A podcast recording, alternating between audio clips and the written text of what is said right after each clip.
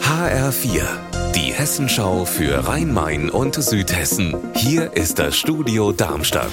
Mit Raphael Stübe, guten Tag. In der Waldsiedlung in Hanau-Großauheim ist heute am frühen Morgen auf einen Mann geschossen worden. Der 34-Jährige wurde an beiden Beinen verletzt.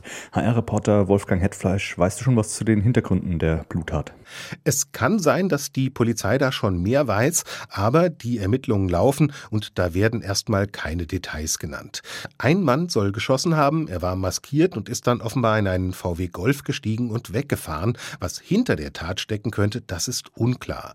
Der verletzte 34-Jährige, der ins Krankenhaus gebracht wurde, kann sich wohl bald äußern oder hat das schon getan. Die Schusswunden sind nicht lebensgefährlich. Heute starten die jüdischen Gemeinden in Darmstadt und Wiesbaden mit ihren jüdischen Kulturwochen. HR-Kulturreporter Jan Tussing, was wird da in Darmstadt zu sehen sein? Also ab heute lädt die jüdische Gemeinde Darmstadt zu einem umfangreichen und sehr reichhaltigen kulturellen Programm ein, das bis in den Dezember geht. Neben Lesungen, Konzerten, Führungen und Ausstellungen gibt es den ersten Höhepunkt mit einer Lesung des DJ und Musikers Juri Gurji aus der Ukraine. Seit seiner Ankunft in Berlin ist Gurji auf der Suche nach dem aktuellen jüdischen Sound in Deutschland und am Abend des jüdischen Feiertags Rosh Hashanah in der kommenden Woche legt der Künstler aus seiner riesigen Plattensammlung auf in der Galerie Kurzweil in Darmstadt.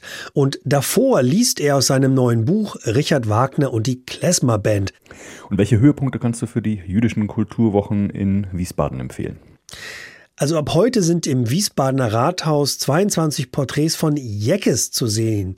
Jeckes, das sind jüdische Menschen, die nach 1933 aus Deutschland geflohen und nach Israel eingewandert sind, nachdem die Nazis sie zu Fremden erklärt haben. Und das ist nur einer der vielen Höhepunkte auf den jüdischen Kulturwochen, die heute beginnen. Unser Wetter in Rhein-Main und Südhessen.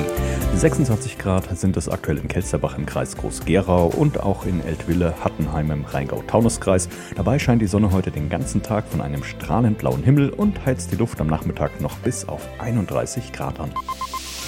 Auch morgen geht es genauso sonnig und heiß weiter. Wieder werden Temperaturen bis 31 Grad erwartet. Ihr Wetter und alles, was bei Ihnen passiert, zuverlässig in der Hessenschau für Ihre Region und auf hessenschau.de.